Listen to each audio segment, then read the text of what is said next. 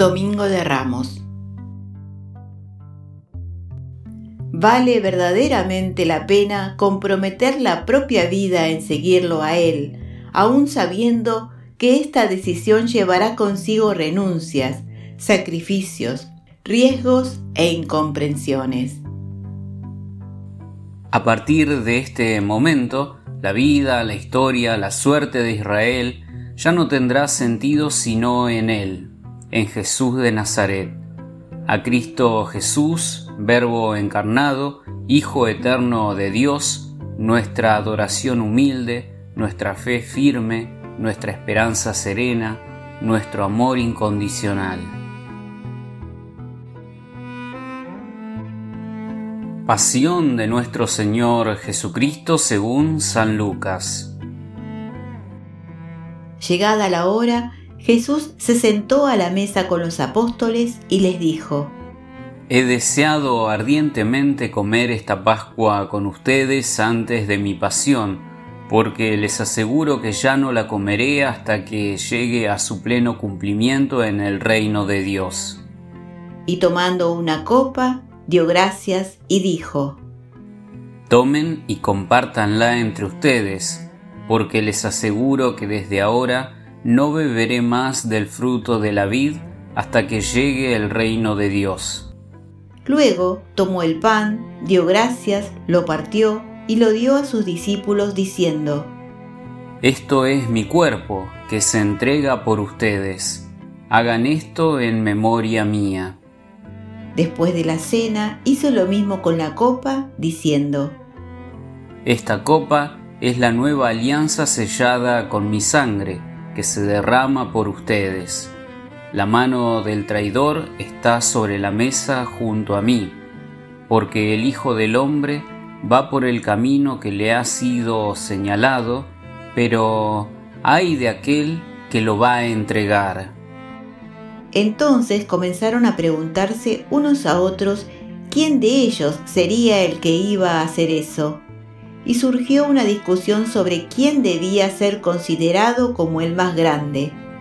Jesús les dijo, Los reyes de las naciones dominan sobre ellas y los que ejercen el poder sobre el pueblo se hacen llamar bienhechores. Pero entre ustedes no debe ser así al contrario, el que es más grande, que se comporte como el menor y el que gobierna como un servidor. Porque ¿quién es más grande? ¿El que está a la mesa o el que sirve? ¿No es acaso el que está a la mesa? Y sin embargo, yo estoy entre ustedes como el que sirve. Ustedes son los que han permanecido siempre conmigo en medio de mis pruebas por eso yo les confiero la realeza como mi Padre me la confirió a mí. Y en mi reino ustedes comerán y beberán en mi mesa, y se sentarán sobre tronos para juzgar a las doce tribus de Israel. Simón, Simón, mira que Satanás ha pedido poder para zarandearlos como el trigo, pero yo he rogado por ti para que no te falte la fe. Y tú, después que hayas vuelto, confirma a tus hermanos. Pedro le dijo, Señor, estoy dispuesto a ir contigo a la cárcel y a la muerte. Pero Jesús replicó, Yo te aseguro, Pedro, que hoy, antes que cante el gallo, habrás negado tres veces que me conoces. Después les dijo, cuando los envié sin bolsa, ni alforja, ni sandalia. ¿Les faltó alguna cosa? Respondieron, nada. Él agregó, Pero ahora el que tenga una bolsa, que la lleve, el que tenga una alforja, que la lleve también, y el que no tenga espada, que venda su manto para comprar una, porque les aseguro que debe cumplirse en mí esta palabra de la escritura. Fue contado entre los malhechores. Ya llega a su fin todo lo que se refiere a mí. Ellos le dijeron, Señor, aquí hay dos espadas. Él les respondió, basta. Enseguida Jesús salió y fue como de costumbre al monte de los olivos, seguido de sus discípulos. Cuando llegaron les dijo, Oren para no caer en la tentación. Después se alejó de ellos más o menos a la distancia de un tiro de piedra y puesto de rodillas oraba. Padre, si quieres, aleja de mí este cáliz, pero que no se haga mi voluntad sino la tuya. Entonces se le apareció un ángel del cielo que lo reconfortaba. En medio de la angustia, él oraba más intensamente y su sudor era como gotas de sangre que corrían hasta el suelo. Después de orar se levantó, fue hacia donde estaban sus discípulos y los encontró adormecidos por la tristeza. Jesús les dijo, ¿Por qué están durmiendo? Levántense y oren para no caer en la tentación. Todavía estaba hablando cuando llegó una multitud encabezada por el que se llamaba Judas, uno de los doce. Este se acercó a Jesús para besarlo. Jesús le dijo, Judas, ¿con un beso entregas al Hijo del Hombre? Los que estaban con Jesús, viendo lo que iba a suceder, le preguntaron, Señor, ¿usamos la espada? Y uno de ellos hirió con su espada al servidor del sumo sacerdote, cortándole la oreja derecha. Pero Jesús dijo, Dejen, ya está. Y tocándole la oreja, lo curó. Después dijo a los sumos sacerdotes, a los jefes de la guardia del templo y a los ancianos que habían venido a arrestarlo. ¿Soy acaso un ladrón para que vengan con espadas y palos? Todos los días estaba con ustedes en el templo y no me arrestaron, pero esta es la hora de ustedes y el poder de las tinieblas. Después de arrestarlo, lo condujeron a la casa del sumo sacerdote. Pedro lo seguía de lejos.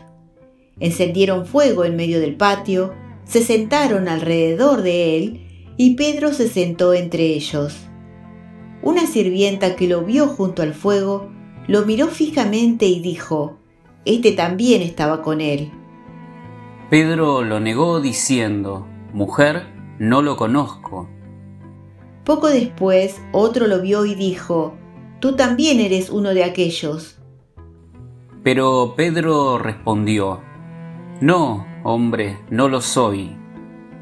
Alrededor de una hora más tarde, otro insistió diciendo, No hay duda de que este hombre estaba con él, además, él también es Galileo. Dijo Pedro, Hombre, no sé lo que dices. En ese momento, cuando todavía estaba hablando, cantó el gallo.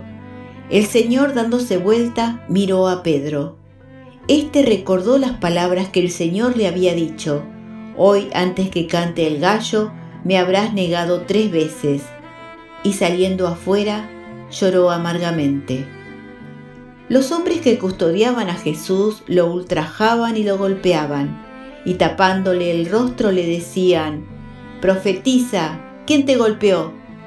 Y proferían contra él toda clase de insultos.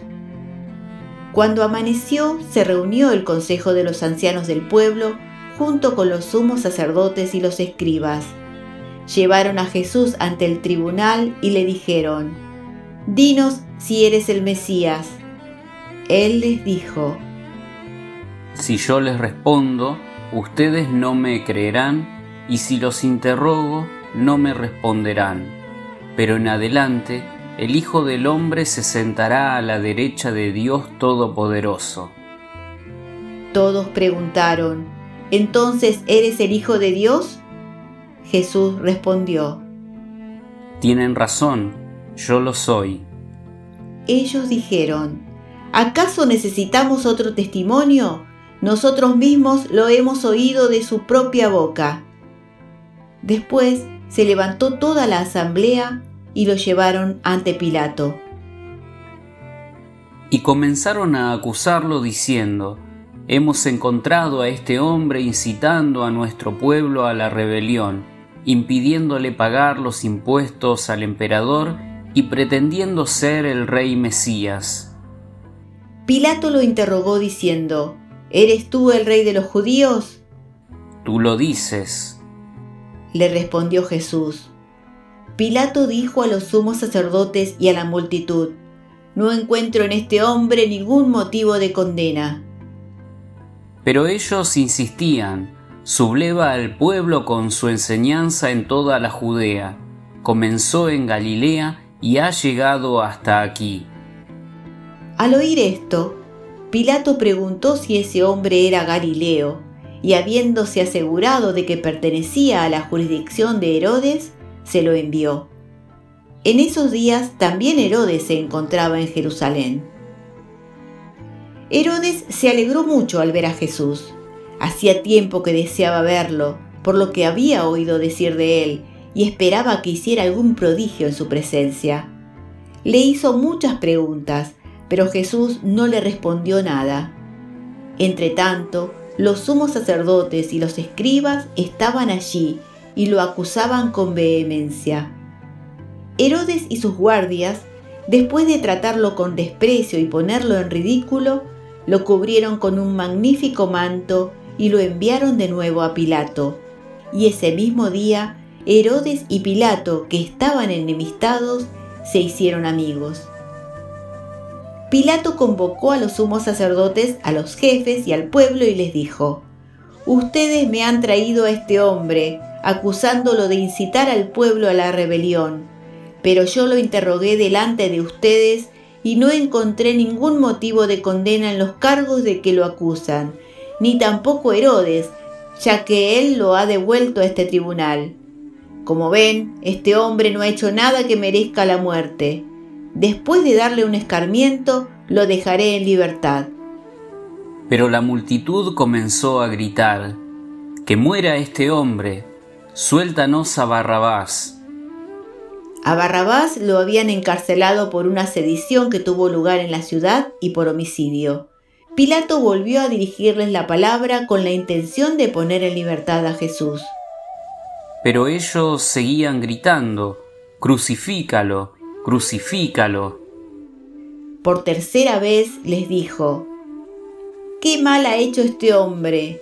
no encuentro en él nada que merezca la muerte. Después de darle un escarmiento lo dejaré en libertad. Pero ellos insistían a gritos, reclamando que fuera crucificado, y el griterío se hacía cada vez más violento. Al fin, Pilato resolvió acceder al pedido del pueblo. Dejó en libertad al que ellos pedían, al que había sido encarcelado por sedición y homicidio, y a Jesús lo entregó al arbitrio de ellos. Cuando lo llevaban, detuvieron a un tal Simón de Sirene que volvía del campo y lo cargaron con la cruz para que la llevara detrás de Jesús. Lo seguían muchos del pueblo y un buen número de mujeres que se golpeaban el pecho y se lamentaban por él. Pero Jesús, volviéndose hacia ellas, les dijo, Hijas de Jerusalén, no lloren por mí, Lloren más bien por ustedes y por sus hijos, porque se acerca el tiempo en que se dirá, felices las estériles, felices los senos que no concibieron y los pechos que no amamantaron.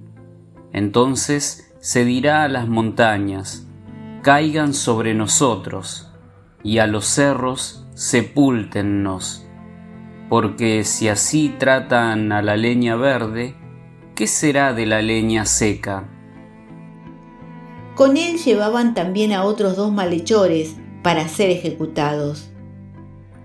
Cuando llegaron al lugar llamado del cráneo, lo crucificaron junto con los malhechores, uno a su derecha y el otro a su izquierda. Jesús decía, Padre, perdónalos porque no saben lo que hacen. Después se repartieron sus vestiduras sorteándolas entre ellos. El pueblo permanecía allí y miraba. Sus jefes, burlándose, decían, ha salvado a otros, que se salve a sí mismo si es el Mesías de Dios, el elegido. También los soldados se burlaban de él, y acercándose para ofrecerle vinagre, le decían, Si eres el rey de los judíos, sálvate a ti mismo. Sobre su cabeza había una inscripción. Este es el rey de los judíos.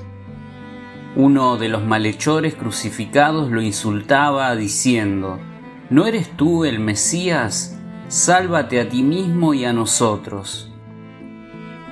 Pero el otro lo increpaba diciéndole, ¿No tienes temor de Dios tú que sufres la misma pena que Él?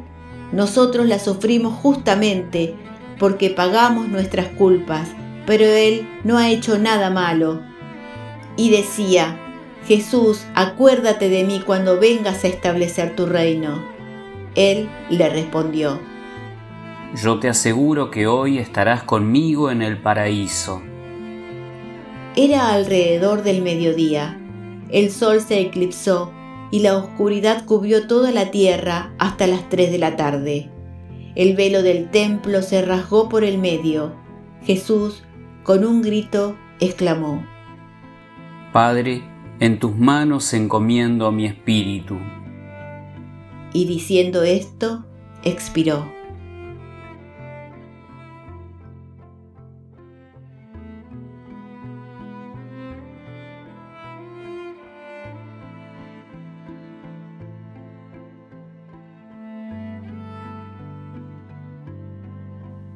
Cuando el centurión vio lo que había pasado, alabó a Dios exclamando, Realmente este hombre era un justo.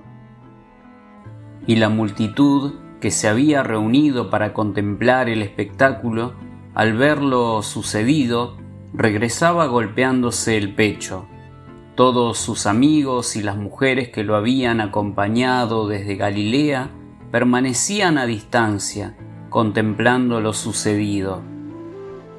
Llegó entonces un miembro del consejo llamado José, hombre recto y justo, que había disentido con las decisiones y actitudes de los demás. Era de Arimatea, ciudad de Judea, y esperaba el reino de Dios. Fue a ver a Pilato para pedirle el cuerpo de Jesús.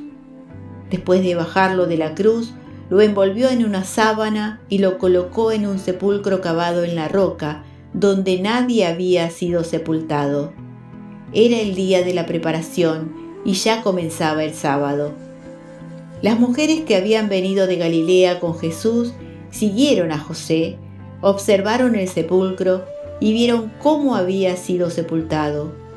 Después regresaron y prepararon los bálsamos y perfumes, pero el sábado observaron el descanso que prescribía la ley.